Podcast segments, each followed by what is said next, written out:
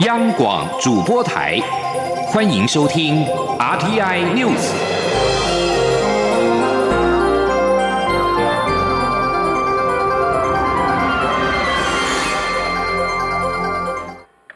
各位好，我是主播王玉伟，欢迎收听这节央广主播台提供给您的 RTI News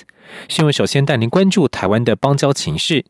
台湾与南太平洋友邦所罗门群岛的邦交受到关注。所国外交部长马内列在今天下午将启程前来台湾访问，预计八号上午抵台。我外交部六号表示，外交部将与驻馆持续高度关注所国相关情势发展，并且将继续积极沟通。所罗门群岛媒体《岛屿太阳报》七号在头版刊登马内列将访问台湾的消息。所国官员指出，如果成行，可视为对所国与台湾邦交关系稳健释出讯号。报道指出，所国外交部六号晚间证实，陪同人员还包括了总理苏加瓦瑞办公室以及外交部的官员。另外，报道也引述另外一个消息指出，马内列将在台北访问约五天到六天，所国希望台湾协助发展交通基础建设计划。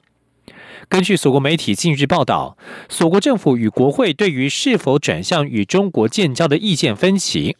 所国通讯及航空部长夏奈尔在听证会建议与中国建交，但是包括马内列在内的阁员与议员在上个月发表声明，支持维持与台湾的邦交关系。继续则是关注台湾之美在国际间被看见。根据旅外人士交流网站 Internations 报道，台湾名列二零一九年全球最适合居住和就业国家排行榜的榜首，暌违两年重登冠军宝座。受欢迎的理由包括拥有良好的医疗和生活品质及就业机会。就像旅外人士圈内人年度调查报告已经连续进行六年，今年有超过两万名旅居国外人士的回复，针对全球六十四个国家就生活品质、个人财务、就业情况、适应难度、生活成本和家庭生活等面向进行评比。在旅外人士眼中，台湾傲视所有其他国家的优点是医疗可负担度。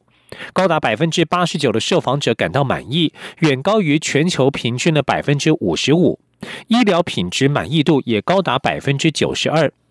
此外，台湾的生活品质是一大优点，在所有国家当中排名第三。百分之九十六的受访者满意在台湾的个人安全。里外人士对台湾的就业展望满意度还高居所有国家的第二名，给予正面评价的比例达到百分之六十五。而旅居台湾的唯一障碍，似乎是学习当地语言。百分之五十二的受访者坦言，在这方面有困难。另外，旅游也能让国际旅客体验台湾之美。二零一九马来西亚秋季旅展六到八号举行，台湾成为主办单位唯一指定的亚洲最喜爱旅游国家。台湾馆展现更多元的文化与特色，并且以 “Salon Taiwan” 台湾欢迎您为主题，持续加强穆斯林市场。交通部观光局吉隆坡办事处主任周世碧表示，台湾馆今年以特色主题区深入介绍台湾，包括推广给穆斯林旅客的三浪台湾主题区，体验农村厨房的自己动手 DIY 休闲料理区，以及精选特色的小镇漫游区。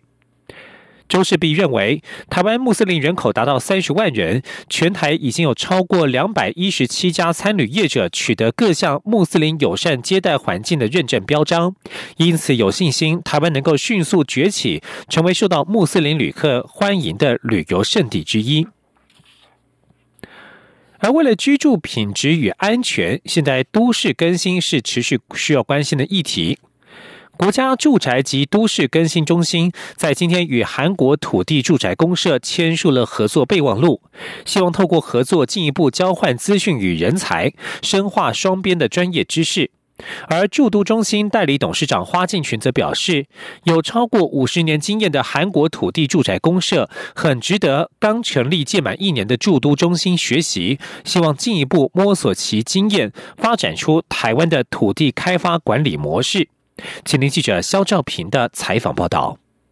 韩国土地住宅公社是韩国国家级公法人，是家超过六千人的大型国营企业，负责土地开发与住宅新建管理业务超过五十年。为了扩展专业知识的广度与国际能见度，国家住宅及都市更新中心七号就与率领一级主管来台的韩国土地住宅公社社长卞章清签订合作备忘录。卞章清表示。台湾与韩国有着相同的少子化、高龄化等社会问题，希望透过合作来交换资讯与人才，让双方在相关议题上互有成长。驻都中心代理董事长、内政部次长花敬群表示，驻都中心的规划与成立就是学习韩国土地住宅公社，如今签下合作备忘录，也代表台湾要深入了解韩国经验。他说：“他们是非常大规模的成的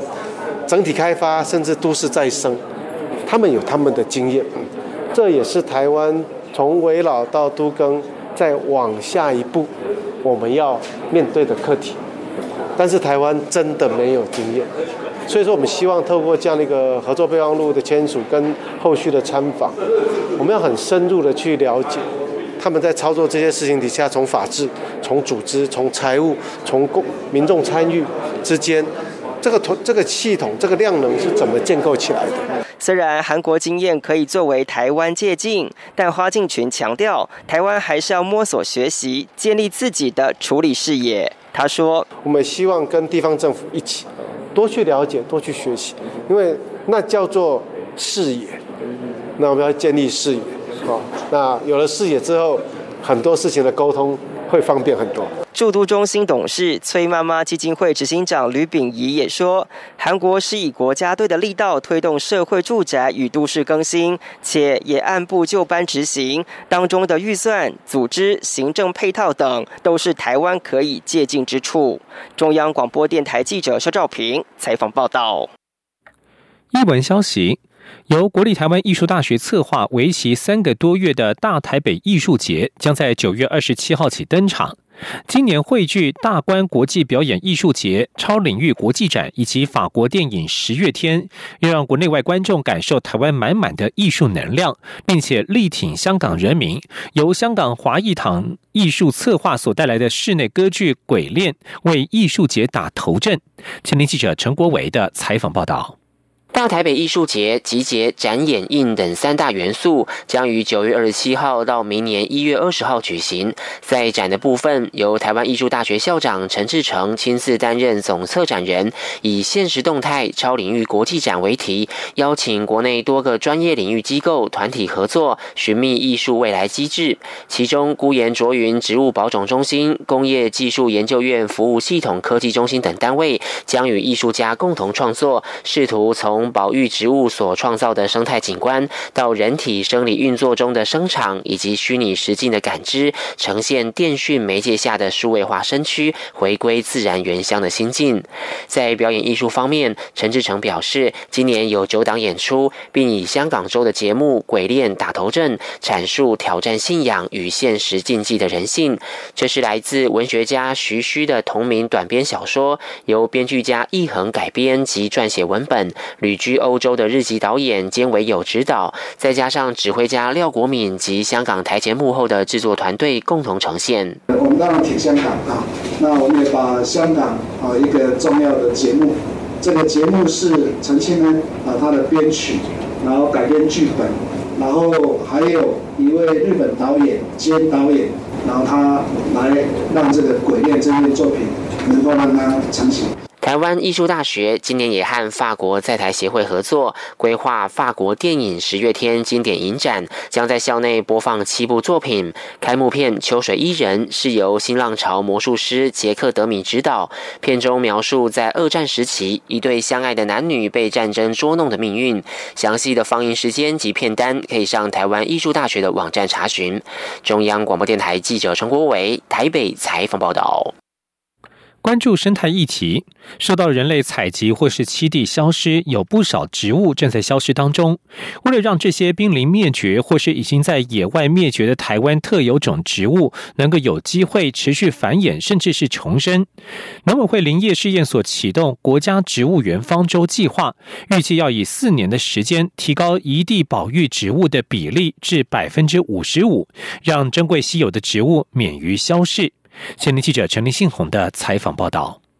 根据台湾最大规模维管束植物红皮书的记载，目前有五种台湾特有种植物，包括乌来杜鹃、龙潭杏菜、雅美芭蕉、异叶石龙尾以及桃园石龙尾等，都已经在台湾野外灭绝。所幸这些植物在野外灭绝前，农委会林业试验所已经将其移至所属的植物园种植，让他们未来有机会再度于野外富裕。国际间为了挽救特稀有植物免于消逝，已经陆续执行迁地保育。根据林试所的统计，目前台湾受威胁植物多达九百八十九种，但一地保育的只占百分之二十三。为了加速这些濒临灭绝植物保种，林试所四号也宣布启动国家植物园方舟计划，让植物园成为方舟，得以承载这些受威胁植物，并为他们找一个安稳的家。林试所所长张斌说。这个脐橙是在今年开始启动，有四年，二零一八到二零二二年，整个四年的脐橙，希望把我们的受血植物九百八十九种受血植物呢，从现阶段的二十三呢提升到百分之五十五，就是我们大概要收集三百五十种的受血植物到植物园来去一地保育。目前林试所所属的共有六座植物园，要容纳这些受威胁植物的面积并不够，因此林试所也和学校、实验农场以及农委会旗下等适合单位建立合作伙伴关系，让适合的专业单位依照不同海拔、气候条件以及植物需求，执行分散式的保种任务。中央广播电台记者陈林信宏报道。关注国际焦点。路透社六号报道，一名美国白宫官员表示，美国副总统彭斯一场预料将就中国议题对北京采取强硬立场的重要演说，已经重新安排到今年稍晚举行。彭斯演说延后的消息，正值北京宣布高层官员将在十月初前往华府，就化解贸易战与美方会谈。白宫经济顾问科德洛六号表示，华府希望美中九月和十月的贸易会谈能够取得短期成果，但他也警告，这场贸易冲突可能得耗上数年才能解决。美国政府数据六号显示，美国八月份就业引擎减缓，各主要产业雇主在聘用员工方面意外缩减，成为这个全球最大经济体降温的另外一项征兆。就在就业数据公布之际，美国总统川普再度攻击联准会，责怪这家美国央行刺激经济的速度不够快。而在中国方面，继本周三中国提出全面和定向降准之后，中国央行在六号宣布，为了支持实体经济发展、降低社会融资实际成本，决定于九月十六号全面下调金融机构存款准备金率零点五个百分点，也就是两码。中国央行在宣布这项消息时还说，此次降准释放长期资金约人民币九千亿元，约合新台币三点九兆元，其中全面降准释放资金八千亿元，定向降准释放资金约一千亿元。中国经济目前正面临巨大的下行压力。此外，在美洲贸易战的大背景之下，外贸状况也不容乐观。中国七月份的数据显示，经济下滑的程度超乎预期。自二零一八年初以来，中国已经七次降低存款准备金率。继续关注香港情势，香港在本周末仍然有反送中抗争，网友发起今明两天进行机场压力测试，堵塞机场交通。香港警方宣布，机场快线于今天上午九点起停驶九龙与青衣站，并且声称已经获得法庭延长禁制令，有必要将采取行动。香港特首林郑月娥宣布撤回逃犯条例修例，但是似乎无法使情势降温。香港民政已经向警方申请十五号进行游行，号召百万人再次走上街头。另外，在英国方面，英国国会上议院六号批准了一项将迫使首相强生延后脱欧的法案。这对正在努力提争取提前大选的强生来说是个新的挫折。一旦强生未能在下个月与欧盟达成分手协议，这项法案将寻求延后目前的十月三十一号脱欧大限。以上新闻由王玉伟编辑播报，这里是中央广播电台。